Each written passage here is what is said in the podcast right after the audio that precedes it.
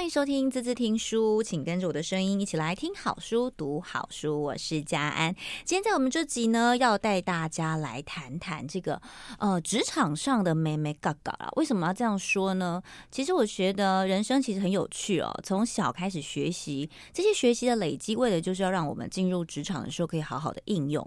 但殊不知到了职场之后，它更是一个大学校啊。怎么说呢？到职场之后，有好多人家说什么：“哎呀，你不懂这个钱。”规则，哎呀，你怎么不多做一点呢？哎呀，这东西不是应该你负责的吗？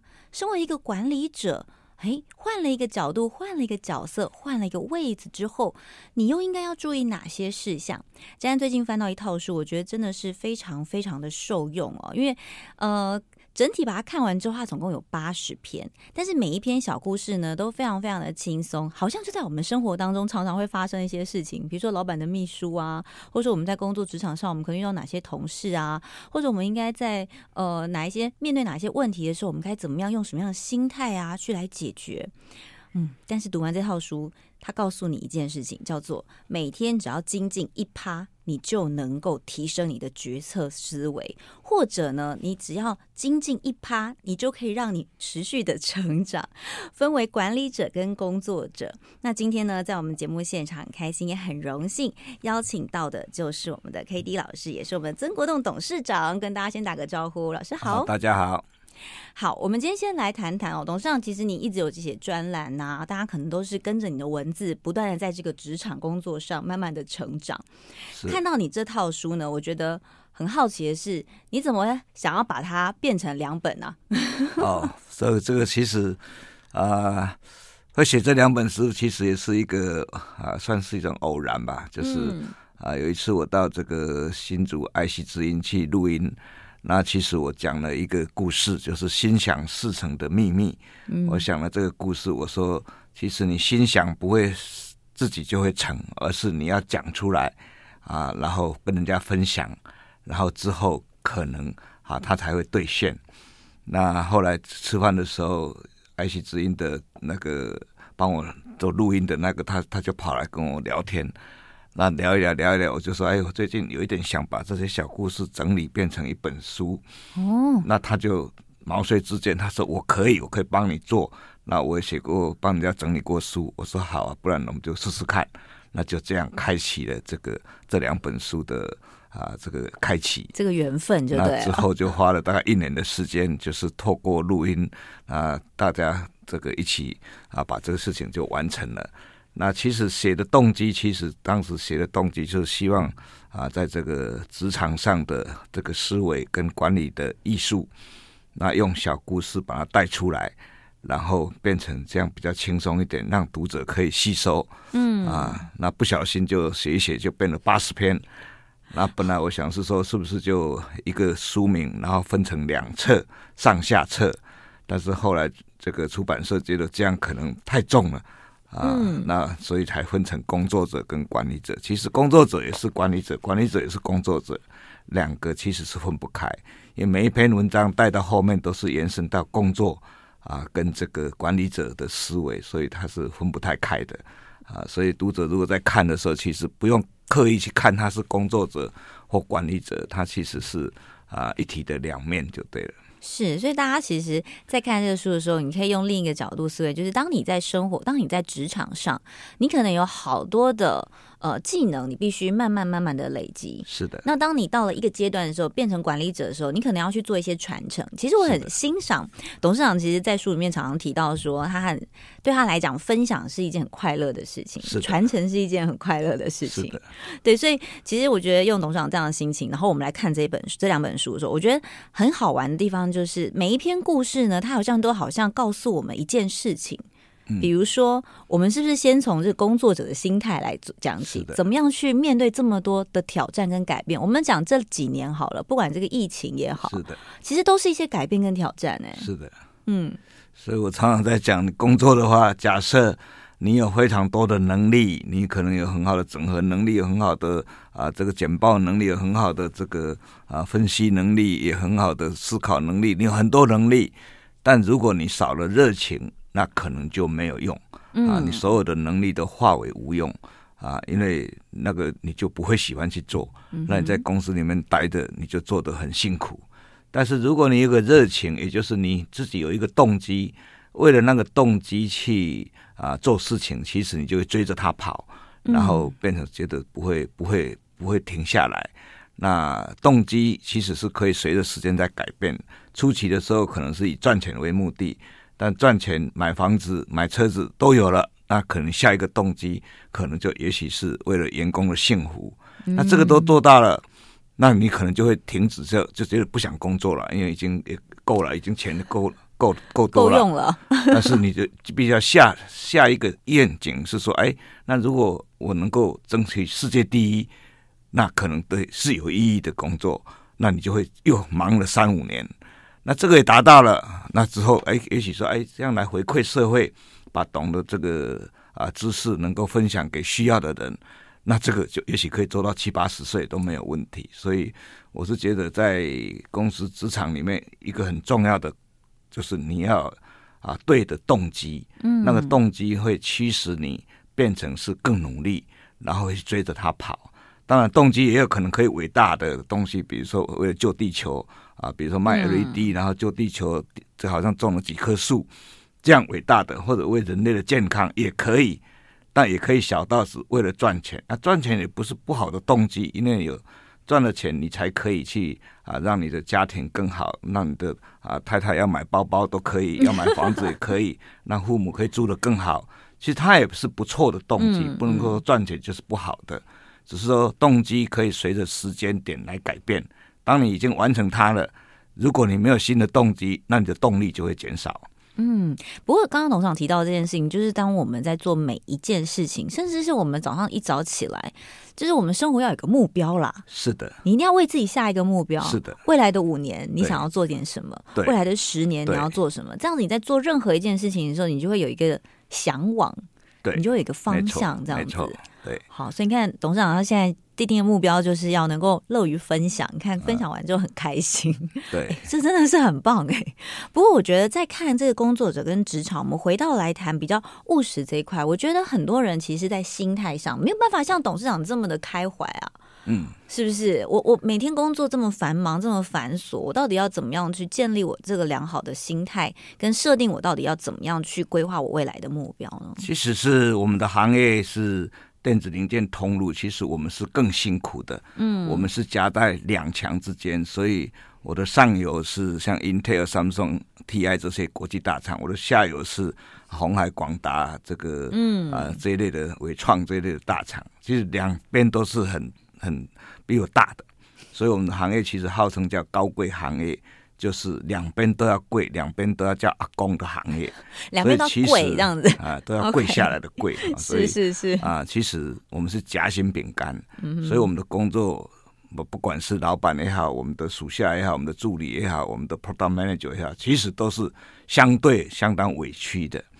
那其实就是要去找出一个能不能变成说，虽然是身体是是是疲惫的，但是至少内心是快乐的啊，去工作。反正我们的行业就是这样，你在我们公司里面，要么你就离开公司。如果在这个公司这个环境就是这样的两边的压力，那你如果你不能忍受，那你就一天过得很难过。嗯，那如果能够快乐的去做，那其实也是好好的，很容易就过掉一天。那这里面其实就是要去找到那个啊、呃、快乐的因子。那我常常在讲的是说，快乐其实是决定在你一心一体的两面，就是神乎一心。嗯你认为快乐，它就是快乐；你认为不快乐，就不快乐。像我常常去外面去分享，有时候跑到高雄，跑到这个台中去，啊，早上就要出门，那这个一分享，搞不好要站两三个钟头。那有人会觉得你为什么那么傻？又又不不缺那个钱，钱然后赚的钱又捐给学会，那你到底在干什么？为什么不去泡桑呢？不去打球？不去啊，在外面旅游？但这就是每一个人认定不同。我们认为帮助人是很快乐的事情，他认为你很傻，嗯，所以其实快乐完全是在你的心理里面。嗯，同样的，你在公司做事也是一样。假设你说，哎，这个赚钱是为了老板，那这个你就觉得说好像很辛苦。但是你如果说，因为老板赚了钱，你因为相对这样，你也得到更好的回报，那你也可以回报到家庭去，那你就变成快乐，你去做就不会辛苦，就对了。嗯，被骂也是应该的，因为别人是啊、呃，给让你赚钱的机会，你被骂也无所谓，所以这样你心里就会开了，就对了。嗯，怎么样让自己的心态变得这样？比如像董事长提到，就是你怎么去让自己去转个念，去思考。今天你遇到的这些事物，我觉得是还蛮重要，对不对？是，那其实这个也是我经经历过一个啊、呃，就是一个过程，就是本来在想让我们员工怎么样带着快乐，那一直也想不出来。那后来，所以你是发现自己同仁 就是每天上班一定是的，一定是的啊。那后来有一次到慈济静思营，然后晚上就因为我逃避了好几次不想去，因为我知道去那边静思营一个晚上。早上三点半就要起床，那晚上睡的是硬板凳，蚊子很多，睡不着。那一直逃避，后来被抓去了，勉强去了，就发觉奇怪，为什么他们每个人不领薪水？那中间里面这个访问的过程，经过好几个场合，其实我们的背包什么东西都不用背，它都会自动归定位，每一个人都笑眯眯。啊，奇怪，他没有领薪水，为什么会这样子？嗯，然后因为真的睡不着，晚上就在想，为什么他会这样？哦，后来想到他们其实带着欢心在做事，所以每个人做得非常快乐。那又在想，那为什么每个人可以带着欢心？那其实就是因为他是透过了分享，那些志工上去分享很多故事，有些故事就会打动了你。这个故事没有打动你，下一个故事搞不好就打动你，因为那时候你的心情跟啊，或者谈到你的阿公阿妈，或者是跟你的家庭环境是一样，那时候你就被啊被 touch 到了。那这个时候你就会。被同化，那也就是变成这个氛围，就变成是大家都同心了啊。那其实公司也是一样，就是假设你利用赞美的来代替处罚，那所有的人可能就越做越好啊。这个是我从从实际那边体会到啊，原来要让公司的员工能够快乐做事，他必须要做的带着欢心开始。那这个就必须要做很多的啊推动，所以我连续举办了六年的。六星服务满意奖就是来推动这样的一个东西，嗯，让员工彻底从心里面觉得快乐不是为别人，是为了自己，嗯，是为了自己才是才才是这么快乐才是对的。对，就其实老师在这个六星服务上面，其实还还推行的很很踏实，应该是很落实的，非常的执行啊，执行非常的深刻。也就是说，希望大家都能够。同时，尤其是从自己公司开始，是的，就让大家可以在上班的时候就开心。这个是不是幸福企业啊？我真的是 只能这样说，上班就可以很开心。你看有多少人有那个 Monday Blue，对不对？礼拜一就觉得很痛苦。可是如果你每天早上起来，你的心里的目标就是哇，我今天有好多事情要把它完成。然后当我把这件完成的时候，我是很有成就感的。是的，尤其是我们当业务员就更需要这样的，对啊，就是把 挑战困难。完成不可能的事情当做快乐的一件事，把不可能互相关联的互相变关联，然后把不可能的事情完成，那其实就你就有一个那个成就感。是，不过你看董事长在带领这个团队的过程当中，刚刚有提到哦，就怎么样能够把不可能变成可能。我们先休息一下，等一下回来呢，我们继续来聊聊，呃，到底是用什么样的心法，或者是我们要怎么样去训练跟培训我们的业务员，让他可以把这些不可能，甚至是把这些人脉通通都兜结在一起。马上回来。欢迎回来，滋滋听书，我是佳安。今天跟我们在一起的是曾国栋董事长哦，非常的开心啊！这次出了这两本书，不管是谈到管理者还是工作者，每天只要精进一趴，就可以让你的决策要生思维以及持续成长的思维。呃，这套书呢，我觉得大家应该两本一起带回家啦。应该是说。只要你是一个工作者，你就有机会成为管理者。当你是一个管理者，你也要去同理同样的思考，成为一个工作者。在做一个工作者的同时，你应该要具备哪一些必备的技能？那我们刚刚有提到，其实我觉得要带一个团队真的很不容易哎，你必须要。激励大家，你必须要让大家能够去挑战那些不可能，总不能每件事情都老板亲力亲为嘛。所以总是要让我们的业务团队他有这个心心情，然后去勇于接受这个不同的改变跟挑战。是的，董事长你怎么做到的？啊、呃，其实我在书上写的这个勇于接受改变，其实写的故事应该是我自己的故事哈。嗯、因为啊、呃，我说我以前是非常木讷的，那么衣服比较亮的颜色我也不敢穿。但是有时候太太或者我女儿就买了比较亮的这个领带给我，我就放了好几个月啊都不敢戴。后来他老师是闷骚型的，就对、啊，不是闷骚。后来他跟我讲了几句话，他说：“你有那么伟大吗？谁在看你？你穿出去谁管你啊？”哎，后来我就体会到，想到哎，我以前的老板每次带了新表就展示给我们看，你看看这个表两百万，那这个皮带十万。那后来想一想，他为什么要这样展示？是因为带了新表，穿了新的衣服啊，换了这个新的皮带，只有他自己知道，我们都不会注意到。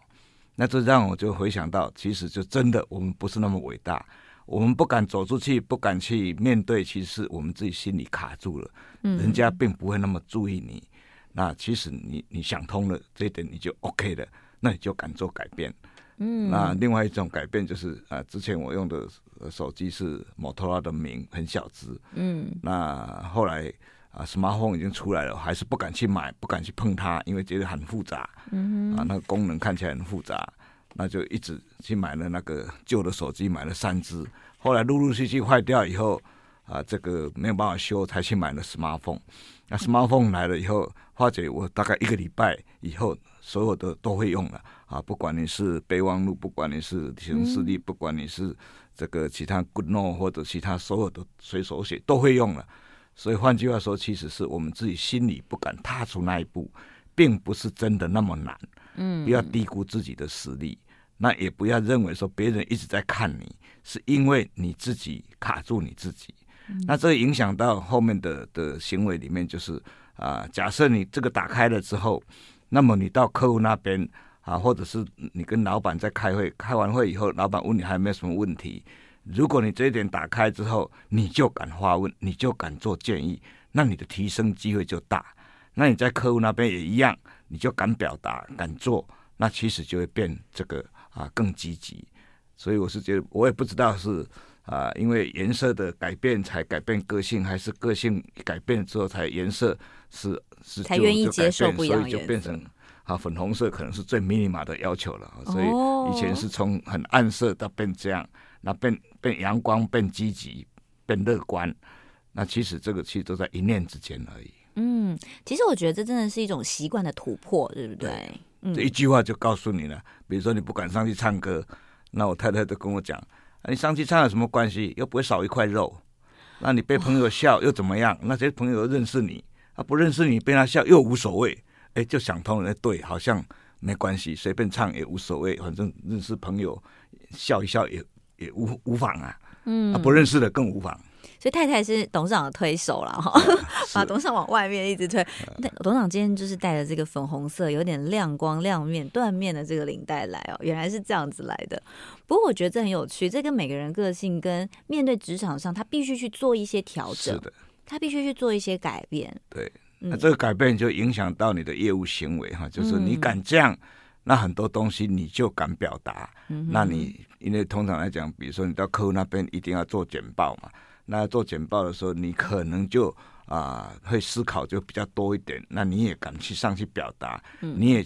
敢去争取对公司的的一些啊、呃、有利的条件，条件，你就这个跟你的谈判都会有关系。是，当然这个事前准备也是很重要。说到简报这件事情，呃，在董事长的书里面，他一直强调就是说，事实上简报不止口才很重要之外，啊，控制口才反而反而是最其次的问题。嗯，反而是你的内容、你的逻辑。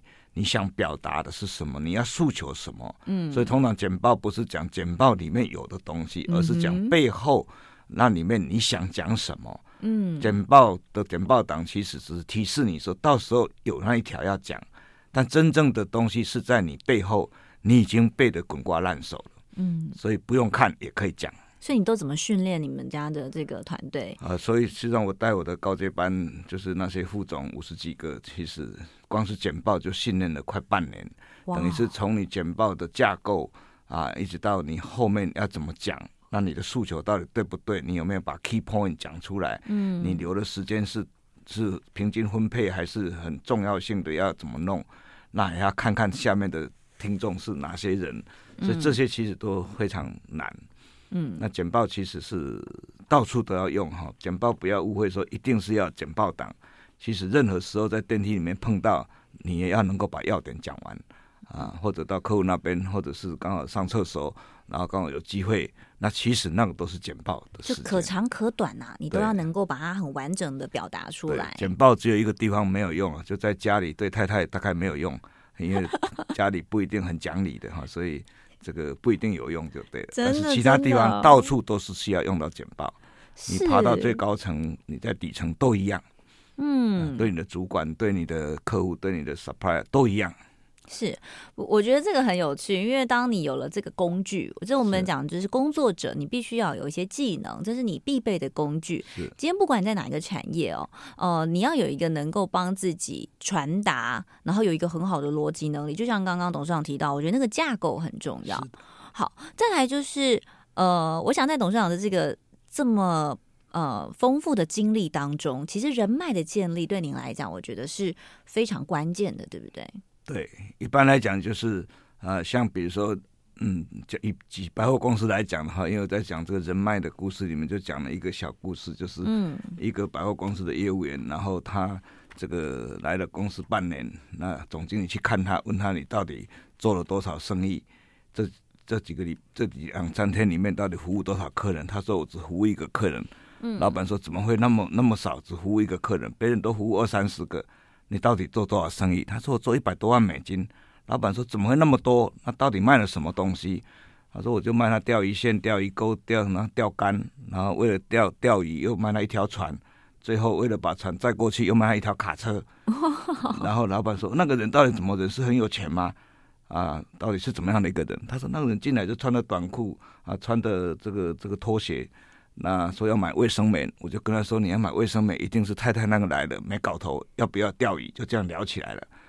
那这样的一个业务员，你看他能够把一个百货公司的所有的商品都能够卖出去，嗯，那他靠的是什么？不可能自己所有东西通通懂啊，所有的专业能力通通懂，不可能。所以他靠的就是人脉。他只要知道哪一个楼层的哪一个产品是哪一个人负责，他平常跟他有交集，嗯、那其实他你打电话他服务就来，或你把客人送上去他就帮你服务，生意就帮你做到了。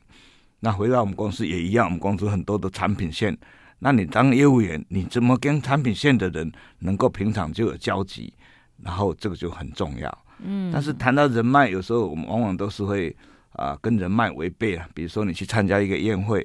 朋友帮你排在一桌，那一桌里面刚好都是你不认识的朋友，嗯，你的熟的朋友都在另外一桌，你的老同学都在另外一桌，你心里就开始低估了，为什么这么不够意思？对对，但是其实这个是错的，你不是要人脉吗？那不认识的八九个，不就是你交换名片交流以后，就是以后变你的朋友吗？嗯，然后如果你这样想，那你就会交换名片，然后会谈，谈完以后，假设喝了吃了三三四道菜以后差不多了。就拿着酒杯跟水杯到隔壁桌或者另外几桌去敬一敬。那如果再积极一点，刚刚敬完了之后，还有一两个好像很有交集，你就再去过去七八道菜吃的也差不多饱了。如果再碰不到，哎，你可能在走廊上，在这个上他他上厕所的时候，在走廊上就跟他啊有交谈了啊，所以这样也是一种。但很多人是换了名片加了 Line 之后，第二天什么事都没发生，嗯，交换那个名片也没有用。也没有 send 任何的 message 出去，那因为他心里想，啊，那个那么那么高的人大概不会理我。啊，大概他这个我不知道跟他讲什么话，但是其实这个是错的哈，就是说越高的人有时候他是越越越越谦卑的哈，他其实不会说不理你。啊，那你你心里要想，如果 send 了十个 message 出去，有两个回来，我就赚到两个，不回来是正常的，那你心里就不会觉得说我我不我不去做这个动作。嗯，要不然你你变成跟人脉是违背的，换了很多名片，但是一个动作都没做，那你换名片干什么？嗯，所以这个其实都是影响到你的人脉。那有时候你在参加宴会的时候，会先看，哎，这次谁邀我去哪里去吃饭？那我看看看名单里面有没有哪些我觉得很重要，我可以认识他的人。嗯，这样去决定你要去还是不去。不那其实这个也是错的，你预设的立场有时候很失望。你不预设立场，你心打开去，搞不好你就认识到一些你你没有预期到的一些人。嗯，其实这跟跟人脉的建立都有相当的关系。嗯，那有的人一建立以后就想，哎，一定有很有用才要建立，那不是。平常建立起来的关系，在没有利害关系建立起来的关系，反而是以后是最真诚的，真的哦、而不是利害关系的。嗯，所以这人脉里面，就是心里面要打开了，然后要真的走出去。怎么样带着这个热情哦，去跟别人交朋友？我觉得其实除了学校时期的朋友，大家真的是像董事长讲的，就哎，真的很真诚啊，这个没有利害关系。对，真的进入了工作领域，很多时候真的是。呃，互相会有一些，不管是利害关系也好，或者互相需要合作跟帮忙的关系，我觉得相对是很多的。对，那你在还没有产生这个必须互相利用的时候，如果你就能够遇到这个人，你怎么会知道未来他不会是你的贵人呢？是，说不定就在你隔壁，很难讲。对，啊、对，真的。那也就是你要去多参加一些活动，不管你是呃读书会也好，或者是 seminar，或者去其他的这种呃、嗯、看起来跟你工作不一定完全相关的。啊，分享会或什么，这其实都可以。所以最重要还是要走出去啦，啊、或者来我们 MISA 经营智慧分享协会，每个礼拜都有啊一些碰到新的人。其实这个都，也许这些交到的朋友，就是以后你的真的朋友。是是，因为董事长最近呢，更是有这个发下了要更多的传承哦，也在带一个团队，在经营一个新的协会，可以跟大家介绍一下。好，因为我是看到啊、呃，我自己六七十岁，那可能有一些工作 daily operation 也可以交出去给我们的 CEO，那比较有一点时间，嗯、那就想到，哎，我的一些朋友可能他们有的半退休，有的已退休，有的啊未来就会退休，未来他们一定也有时间可以来做啊这个经验传承。但是如果没有一个平台，他其实没有机会去做这种事的，他就空有一身的功夫，嗯、但是没有办法去分享，因为联络不到他，或者没有一个平台来帮他做媒介，嗯哼，那所以就把这些人邀集，所以总共大概有三十几个啊，这个企业家他们都赞同这样的理念，嗯，所以我就在内湖里面，现在刚好得到市政府的产花局的赞同，所以有一个租了一个场地。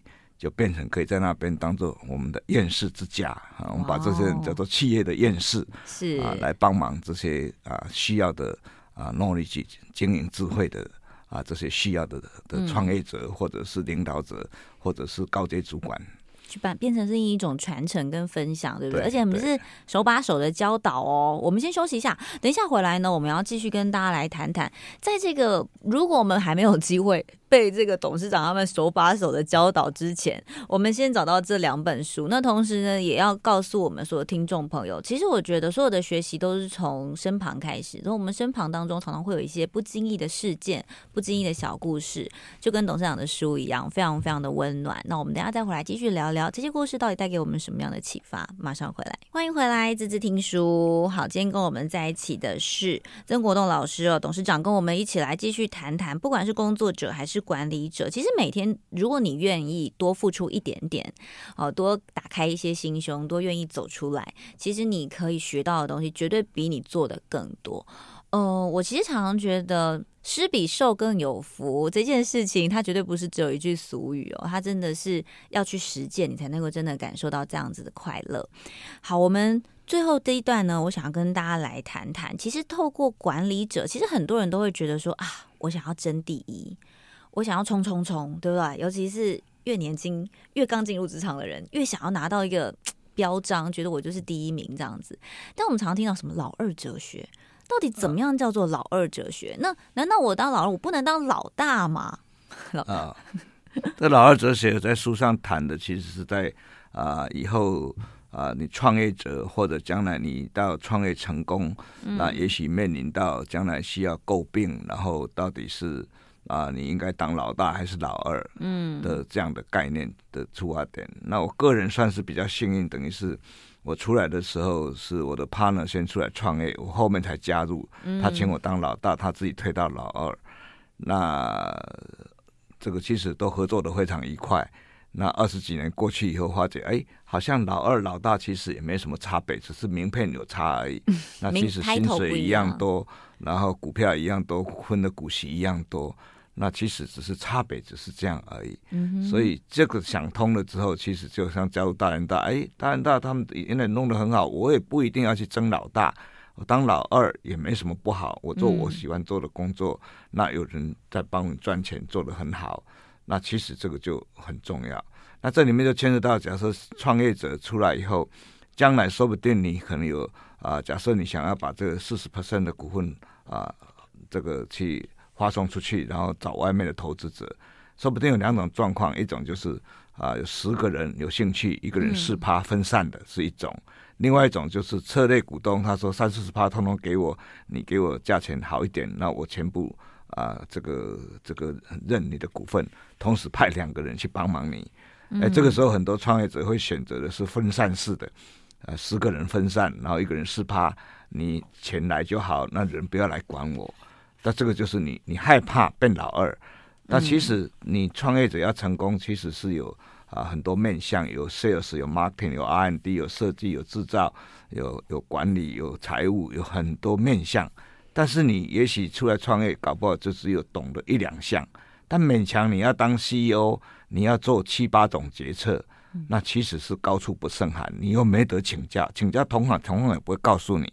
所以其实假设啊，对方策略投资人愿意投资你啊三四十 percent，同时又派一两个人来帮你，就算放到你头上，那如果能让公司更好，有什么不好？嗯，你你开公司的目的当然是为了赚钱，那为了赚钱，如果更多，那当老二有什么关系？其实很多人担心的就是这个权力不在自己的手上。是，那这个其实最近我在听那个啊《孙子兵法》在讲胜利，胜利一般大家都认为叫做 victory，嗯哼，可是他的他的解释把它分成啊这个这个胜就是 win，嗯，利就是 benefit，那用这样来看，到底是有胜有利好，还是啊有有利无胜好，或者是无胜无胜无利好，或者有利无胜？看哪一个到底是好，嗯哼，啊，最后他的上面写的就是无胜有利，就是你不用打仗就会赢，那打没有你不是不当老大，但是你你获得更多，哎，有什么不好？嗯啊，你获得更多是包含自己的时间哦，啊，时间 或者这也算是获得，对，就是你的你享受更多啊，对，所以不一定说一定要争老大，当然就是如果你很有能力，你当然 OK。那如果你没有能力，别人做的可能也更好，为什么你一定要在他上面跟他争来争去？那最后公司就变两败俱伤。嗯啊，所以这个体我体会到的是这个，那那这个其实是蛮重要，对新创业创业者很重要。或者未来你在购并的时候，购并要成功，一定是有一个愿意当老大，一个愿意当老二，要不然两个都争老大，那这个 deal 就谈不成了。的确，我觉得大家其实都很在意面子问题啦。是的，尤其是。创业者他会觉得说：“哎，这也是我开创的啊，这是我的，这是我的功劳啊！哦，怎么可以放手呢？”跟我们的一些创业者讲：假设你在跟人家谈合并，那为了这个面子问题摆不平，那你的名片就改成叫做呃这个创办人，创办人是永远的，比董事长还大，你就不会有面子上的问题了。哎，这真的是一个很棒的方法哦。创办人或共同创办人啊，你就可以好几个啊。啊，这样的话你就不比比董事长、比总经理还大，啊。嗯、呃，那大家也很尊敬你啊，这个公司是你创的。嗯，的确，啊，这样听起来好像怪怪的。那挂创创办人你就觉得很好。对哈，哦，总经理然后副总跟创办人比起来，好像听起来创办人创办人比较高啊，比较高嘛。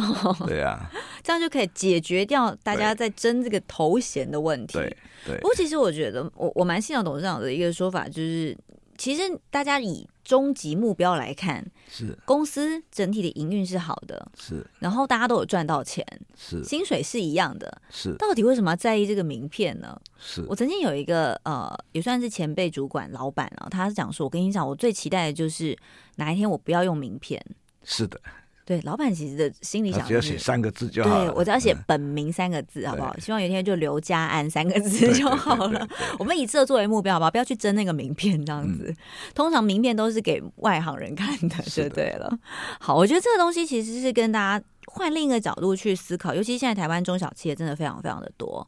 那在经营上，事实上很多时候是需要一些合作的。是的。那在这合作过程当中。不管是并购也好，或者是说在下一个阶段公司的下一个阶段的前进，嗯、或许大家会有新的一些策略上的考量。嗯、那在执行的人或是创办的人心态上跟管理上，或许他的心态上就需要一些调整。是的，嗯，那在整个工作上的分配呢，我们讲到这个八二法则哦，为什么讲八二法则？其实这个法则很多人在讲二八法则、八二法则，对，大家都会讲说，为什么我要去呃，我我到底要怎么样好好去安排我的工作时间？你想，老板时间都是最少。少的，因为他要做的事情实在是太多了。对对，所以董事长其实你也分享了很多，到底要怎么样去管理你自己？对，像刚刚我提的那个故事里面，就是那个业务员服务一个客人卖的更多的生意，嗯，那这个就是二八哈，就是百分之。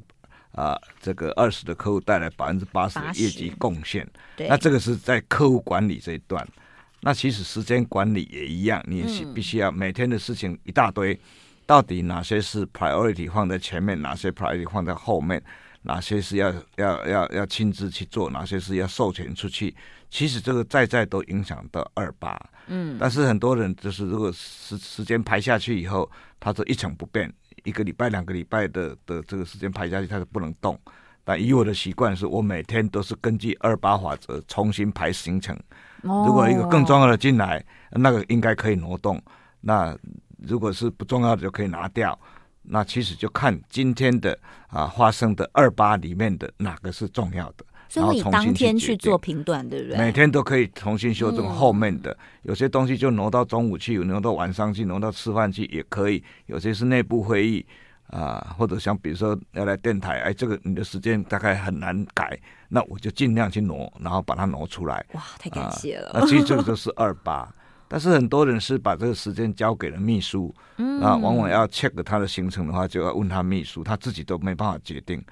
那其实秘书根本不知道你那个去到底重不重要，要花多少时间。嗯、那你原来的行程可不可以挪掉？其实他没有办法做决定。嗯，所以我的习惯是行程我自己掌握，然后完了之后请秘书发行事历通知我，知然后把后面的细节弄好啊。那这样你反而是更快，而且跟对方也比较有温度哈，不会说哎，好像都是透过秘书在找他秘书，这样好像隔了好多层。